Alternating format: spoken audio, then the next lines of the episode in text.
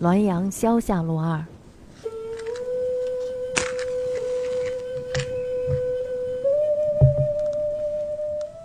族书穆安言：肃宁有熟师讲成朱之学。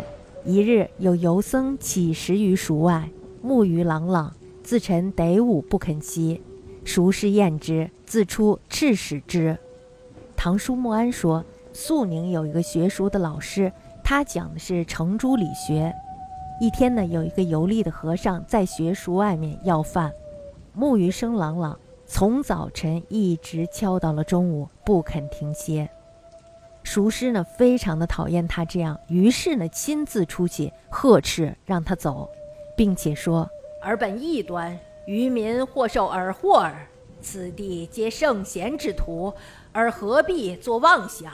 你本来就是一个异端，愚民有人受你的迷惑也就罢了。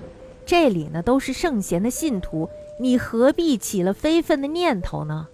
和尚行礼说：“佛之流而慕衣食，犹如之流求富贵也。同一时其本来，先生何必定相苦？佛家木化衣食，就像是儒家追求富贵一样，同样都是失去它本来的性质。先生又何必跟我过不去呢？”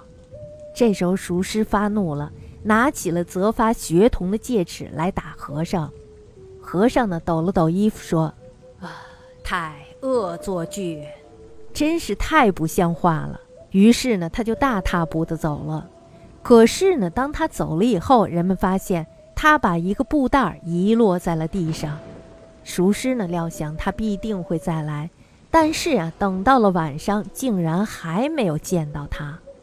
隔着摸了摸这个布袋。布袋里呢，好似装着零散的钱。有几个徒弟想把手伸进去取出来，这时候呢，熟师说：“此其久而不来，再为计。然须数名，数不争。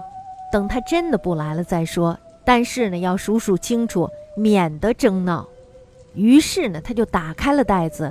刚打开这个袋子，群蜂喷涌而出。老师和弟子被风蛰的是面目全非，嚎叫着扑出了房门。邻居这时候都吃惊的前来问怎么回事儿。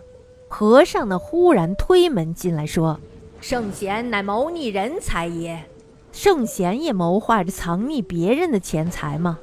于是提起了袋子，径自走了。临出门的时候，和尚对熟师说：“异端偶触圣贤，幸见恕。”异端偶尔触犯了圣贤，请原谅。围观的人呀，这时候都大笑不止。